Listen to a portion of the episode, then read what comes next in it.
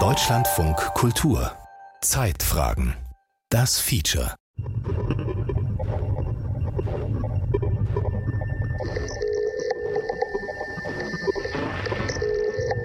What is wrong with me? What is going on? On the morning of December 10, 1996, I woke up to a pounding pain behind my left eye.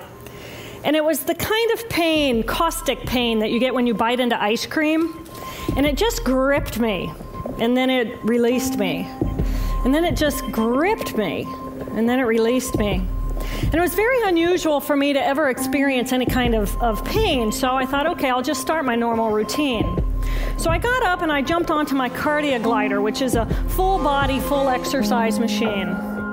Jill Bolte Taylor kann den Schmerz nicht einordnen, mit dem sie am 10. Dezember 1996 aufwacht.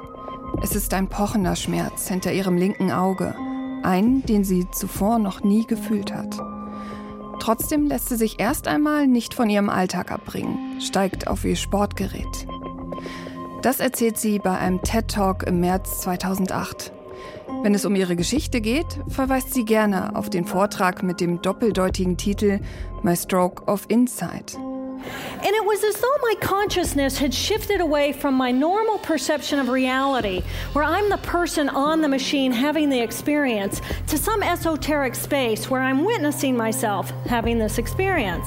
Ihr Kopfschmerz wird immer schlimmer. Sie steigt vom Gerät, geht aber weiter ihrer normalen Routine nach. And I'm standing in my bathroom getting ready to step into the shower, and I could actually hear the dialogue inside of my body. I heard a little voice saying, Okay, you muscles, you gotta contract, and you muscles, you relax.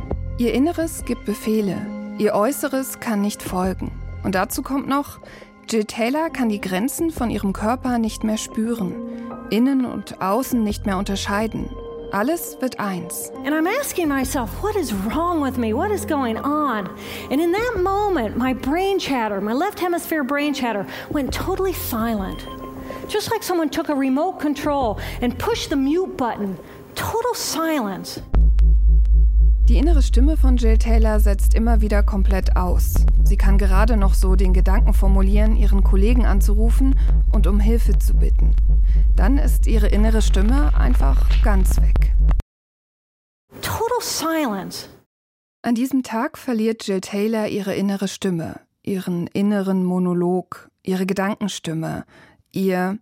Es gibt zwar viele unterschiedliche Begriffe dafür, aber die innere Stimme im Kopf, die gibt es wirklich. Zumindest für die meisten von uns. Aber wofür ist die denn eigentlich da? Was genau hat Jill Bolte Taylor da verloren? Die innere Stimme. Freund oder Feind in meinem Kopf. Ein Feature von Karina Schröder.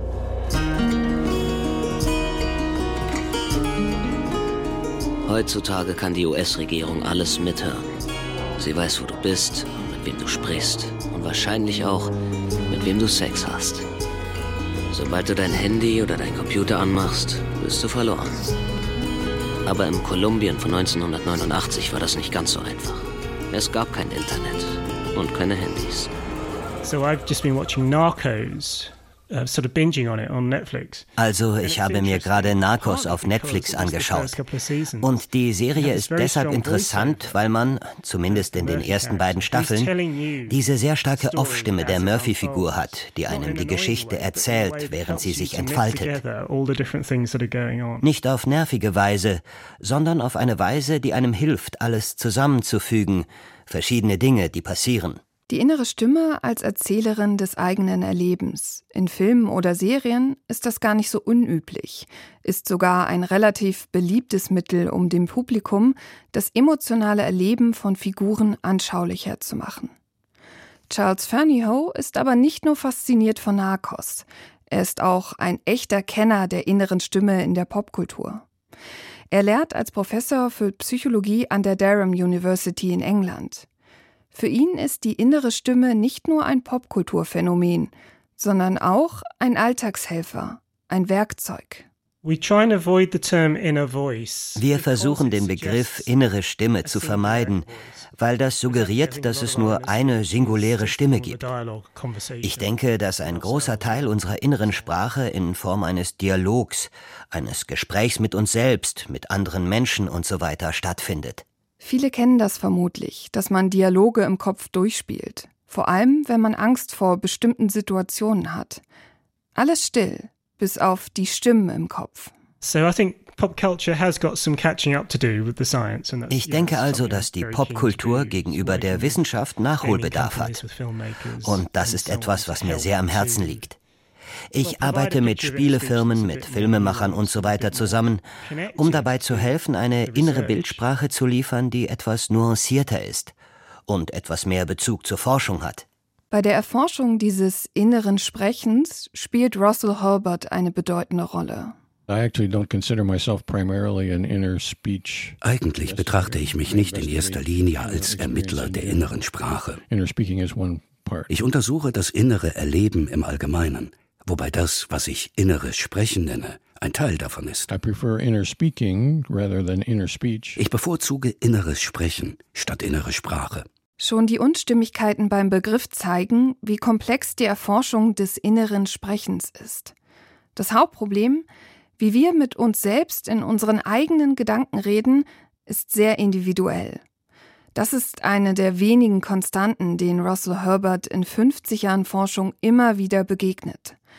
Angefangen hat alles auf einem Friedhof.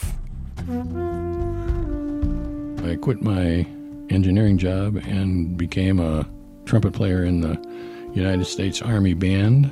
Ich habe meinen Job als Ingenieur hingeschmissen und wurde Trompeter in der United States Army Band. So my job actually involves sitting in my car. Mein Job bestand also darin, in meinem Auto auf dem Friedhof zu sitzen und auf Beerdigungen zu warten. Und wenn dann der Trauerzug dort ankam, stieg ich aus meinem Auto und ging hinüber. Irgendwo unter einem Baum spielte ich Trompete. Und danach stieg ich wieder in mein Auto und wartete auf den nächsten.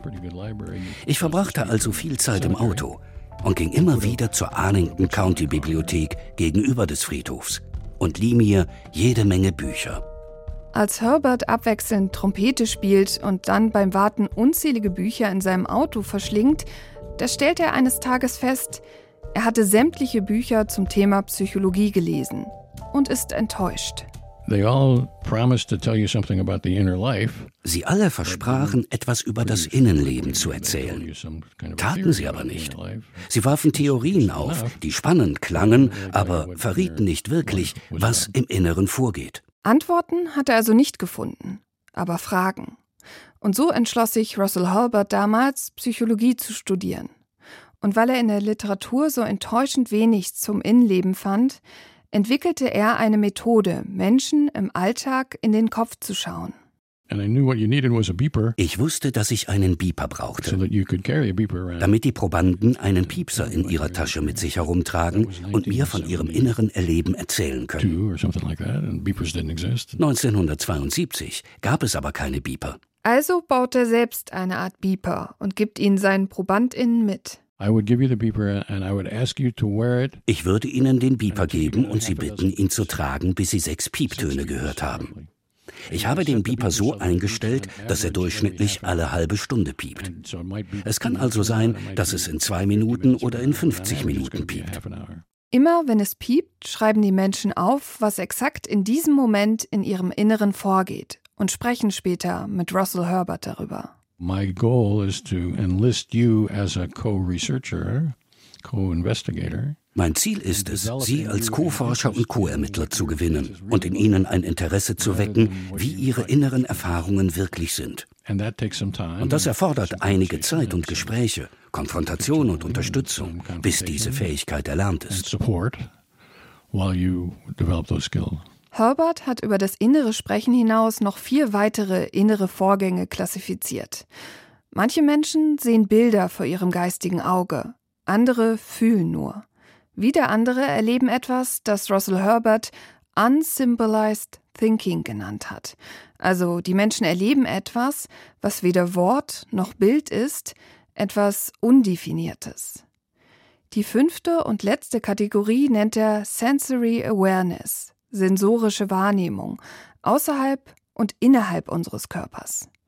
Über all diese Erfahrungen spricht Russell Herbert mit den Menschen seit Jahrzehnten.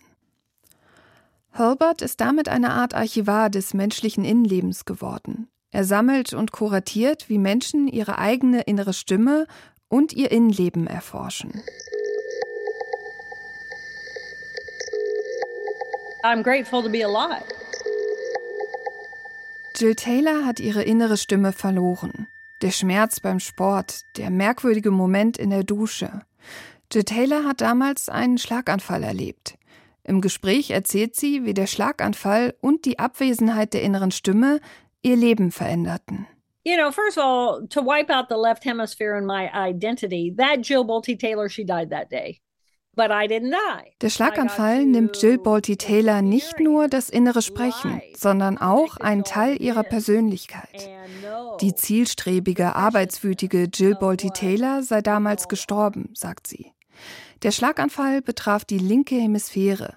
Hier befindet sich ihr Sprachzentrum, also auch der Teil, der für innere Gespräche zuständig ist. The left hemisphere comes online and says, okay, Now I have to take what I am and stick me in a social norm and figure out how am I going to fit in that norm. Es ist der Teil, der sie in der Nacht nicht schlafen lässt, sich ständig Sorgen macht, Probleme wälzt. Die rastlosen Stimmen im Kopf, die fragen, bin ich gut genug? Arbeite ich hart genug? Wie viel habe ich noch zu tun? Reicht das? All das verschwindet nach ihrem Schlaganfall. I sat in an absolutely silent brain for five weeks. But that doesn't mean that I wasn't having a knowing. Sie kann sich konzentrieren auf das, was sie fühlt, aber nicht auf das, was ihr Gehirn ihr buchstäblich sagen will. Ihr Schlaganfall ist nicht nur ein Schicksalsschlag, sondern auch eine Eingebung. Deswegen auch der doppeldeutige Name ihres TED Talks, A Stroke of Insight, denn Jill Bolte Taylor ist auch Neurowissenschaftlerin. I got to watch my own brain go through this process of deterioration through the eyes of a brain scientist. And so it was really quite fascinating. Der Schlaganfall von Jill Bolte Taylor zeigt, die innere Stimme kann man sogar verlieren. Bedeutet das im Umkehrschluss, dass jeder Mensch irgendwann einmal eine Art innere Stimme hatte? Erste Studien dazu gibt es, belegbare Zahlen nicht. Dafür aber populärwissenschaftliche Thesen. Ich bin ein bisschen frustriert, wenn Leute in den sozialen Medien posten, oh, wussten Sie, dass einer von fünf Menschen keine innere Stimme hat? Ich frage mich, woher kommt diese Zahl? Selbst die Experten sind sich darin nicht einig. Von nicht alle Menschen haben eine innere Stimme über alle haben eine, benutzen sie aber nicht, bis jeder führt bewusst innere Dialoge, gibt es alles. Wissenschaftliche Belege, die für oder gegen eine der Thesen sprechen, kann bisher niemand bieten. Charles Fernyhough stellt grundsätzlich in Frage, ob es die eine universelle These für das menschliche Innenleben überhaupt braucht. Und ich denke, das ist der beste Ansatz, zu akzeptieren, dass dies etwas sehr Vielfältiges, sehr Buntes, ganz anderes, ganz Wunderbares ist. Darüber zu lernen und sich dessen bewusst zu werden. Zusammengefasst hat Charles Fernyhough sein Wissen in seinem Buch Selbstgespräche von der Wissenschaft und Geschichte unserer inneren Stimme. Und natürlich hatten auch die Philosophen schon ihre Theorien. Platon sprach vom Denken als eine Art Dialog mit der Seele. Und in vielerlei Hinsicht war dies die erste Darstellung dessen, was wir heute innere Sprache nennen würden.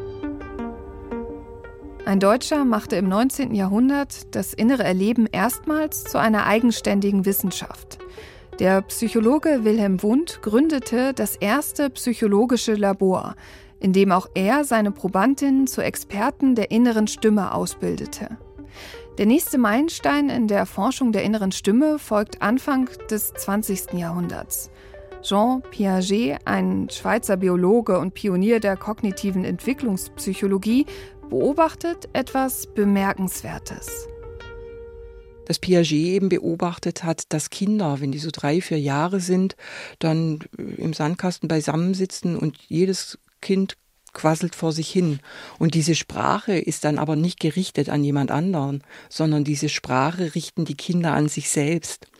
Und dann irgendwann hört es auf, dass wir diese Sprache laut an uns selbst richten. Piaget hat dann gesagt, na ja, dieses egozentrische Sprechen, das stirbt dann einfach ab. Das ist Anke Verani, Psycholinguistin an der Ludwigs-Maximilian-Universität München. Ich kriege relativ viele Anfragen, also ja, und bin äh, etwas mikrofonscheu, zurückhaltend einfach. Aber das ist schon interessant. Sie haben über das Sprechen studiert und beschäftigen sich viel mit dem Sprechen, aber in ein Mikrofon sprechen ist nicht so Ihr Fall? Könnte schon damit zu tun haben, dass ich mich einfach mit diesen innerlichen, nicht geäußerten Prozessen beschäftige. Anke Verani hat die verschiedenen historischen Etappen bei der Erforschung der inneren Stimme analysiert. Dabei spielt neben Piaget auch der sowjetische Psychologe Lev Wysotsky eine Rolle. Er stellte fest, dass Kinder häufiger mit sich sprechen, wenn sie auf ein Problem stoßen. Und da kommt dann Vygotsky aus Tapet, der gesagt hat, nee, nee, das stirbt nicht ab, sondern dieses äußere Sprechen, das kehrt dann nach innen. Also das wird praktisch verinnerlicht und Vygotsky betont dann eben verschiedene äh, Funktionen, dass er sagt, aus dieser zunächst kommunikativen Funktion, also dass wir praktisch in der Sozialität uns verständigen, kehrt nach innen, dass wir dann mit diesem inneren Sprechen eben diese Funktion der Kognition bedienen können. Deshalb findet es Anke Verani wichtig, schon Kinder mit dem inneren Sprechen vertraut zu machen. Sie hat in Studien zur inneren Stimme wiederum Erwachsene beobachtet, und zwar beim Problemlösen. Acht Elemente werden gezeigt. Es handelt sich meistens um Folgen, die ergänzt werden müssen. Das neunte Element fehlt und das muss dann einfach ersetzt werden oder ergänzt werden.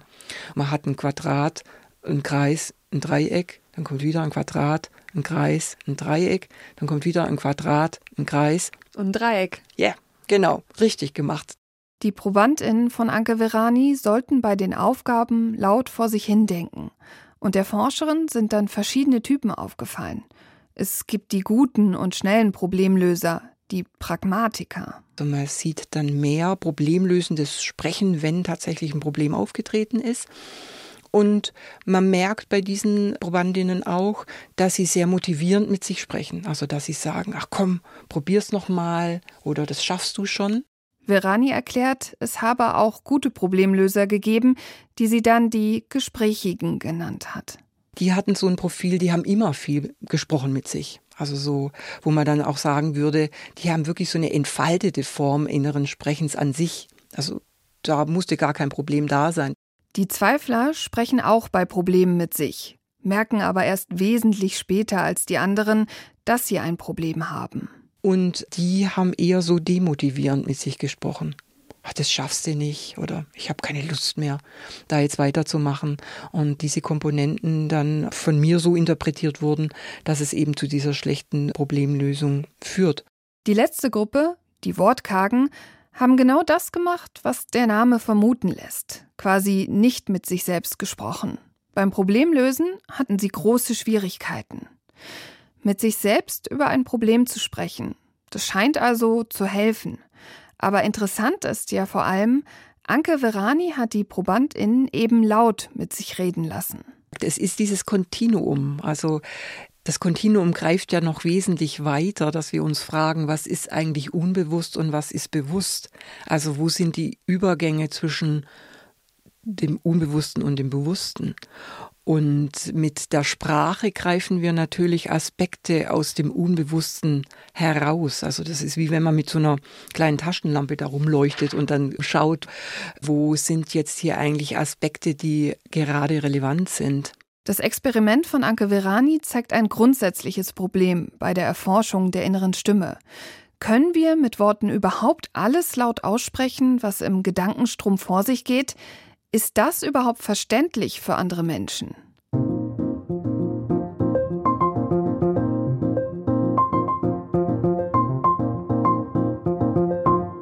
Bewusst oder unbewusst, inneres Erleben und inneres Sprechen sind auch identitätsstiftend. Also mich interessiert in der Tat, inwiefern Sprechstile Identitätsmerkmale darstellen. Und mich interessiert natürlich auch, wie Personen über ihre Narrationen im Endeffekt ihre Identität darstellen und herstellen. Diese Herstellung von Identität ist nur eine Funktion des inneren Sprechens. Also wir sagen da auch, dass im Endeffekt das innere Sprechen höhere psychische Funktionen bedient. Also dass wir es für die Aufmerksamkeitsrichtung benutzen, für die Gedächtnisbildung, um meinetwegen auch die Selbstregulierung zu steuern. Innere mentale Listen mit Aufgaben anzulegen, kann zum Beispiel psychisch entlasten. Das innere Gespräch kann uns aber auch emotionaler und weniger konstruktiv machen. Also beim Autofahren, wenn dann irgendjemand anders fährt, als wir es gerne hätten, beispielsweise, dass wir dann schimpfen oder fluchen, wäre auch ein Beispiel dieser Entlastungsfunktion.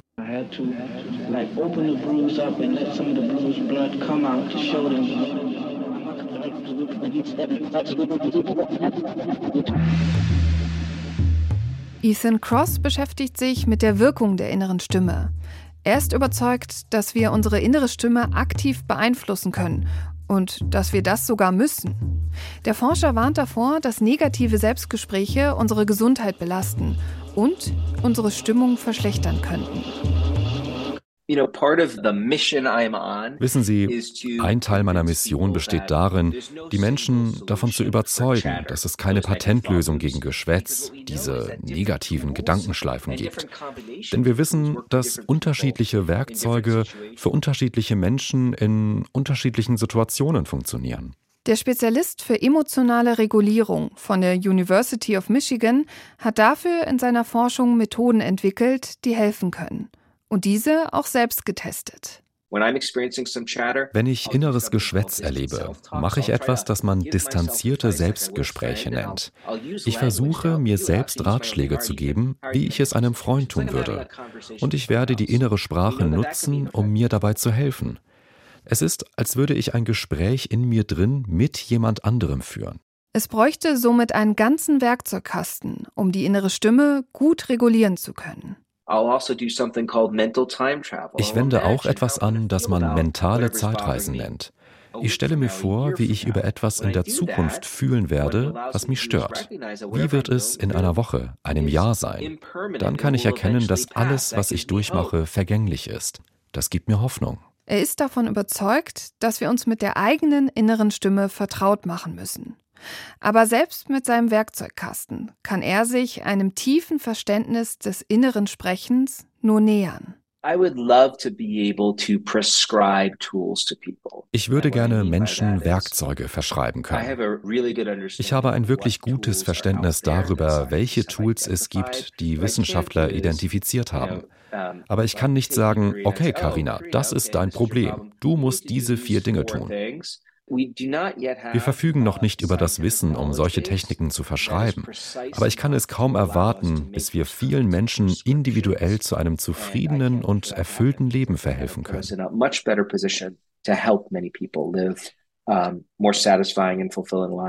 Eine Zukunft, in der der Hausarzt eine Stärkung der inneren Stimme als Therapie verschreiben könnte. Das mag für einige Menschen esoterisch klingen ist aber vielleicht gar nicht so weit vom klinischen Alltag entfernt. In Hamburg gibt es ein Projekt namens Relate, das untersucht, wie gut so ein inneres Stimmentraining auf Rezept funktionieren kann. Bei Menschen mit Psychosen. Ja, Psychosen ist ja erstmal ein relativ weiter Begriff. Wir meinen aber Störungen im Bereich der Schizophrenie, Schizophrenie-Spektrumstörungen. Und das sind vor allem Störungen, wo es zu einer Veränderung der Realitätswahrnehmung kommt. Das können eben dann so Wahrnehmungen sein, die stattfinden, obwohl andere die eben nicht haben, zum Beispiel Stimmen hören, obwohl eigentlich nichts gesagt wird. Das ist Tanja Lincoln, Professorin für klinische Psychologie und Psychotherapie an der Universität Hamburg. Warum hören Menschen mit Psychosen unter anderem auch Stimmen im Kopf? Dazu gibt es mehrere Theorien. Was sehr interessant ist, ist, man kann schon belegen, dass da akustisch was wahrgenommen wird, weil ähm, der auditive Kortex, in dem wir eben Laute auch verarbeiten und der dann aktiviert ist, der ist auch aktiviert, wenn äh, Menschen berichten, dass sie gerade diese Stimmen eben hören.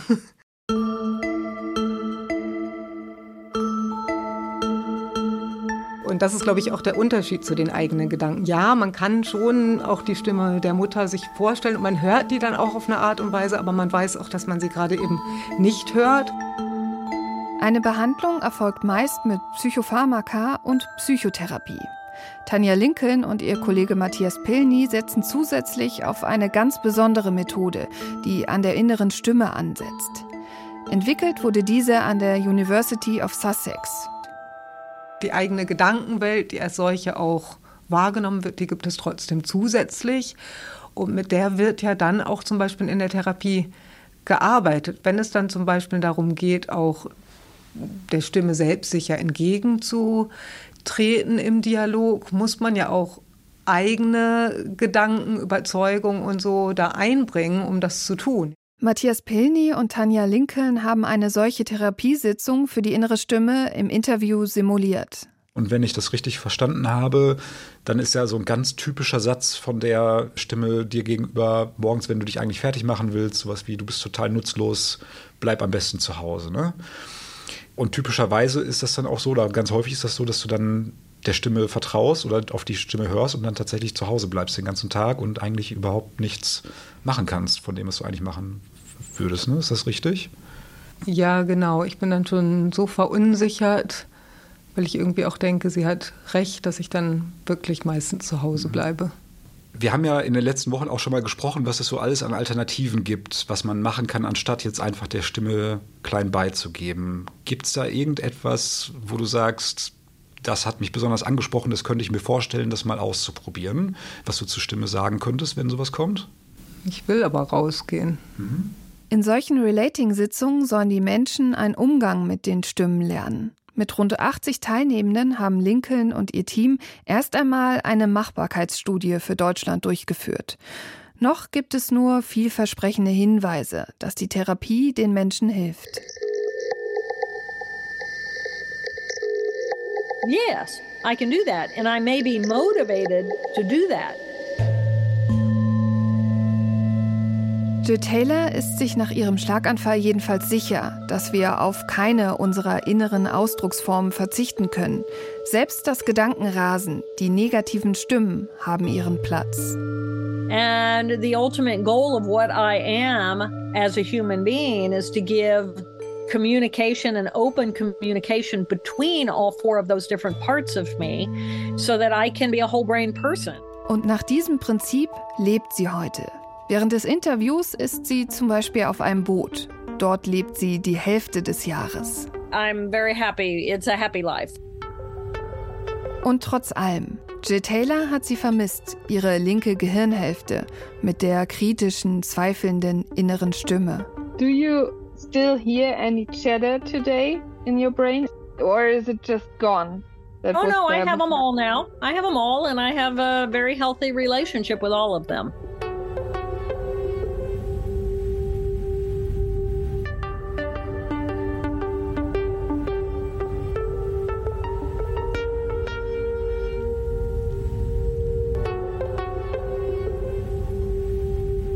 Innere Stimme. Freund oder Feind in meinem Kopf. Ein Feature von Karina Schröder. Es sprachen Mirko Böttcher, Markus Hoffmann, Milad Kupay und die Autorin. Ton Hermann Leppich. Regie Gerald Michel. Redaktion Jana Wuttke. Eine Produktion vom Deutschlandfunk Kultur 2023.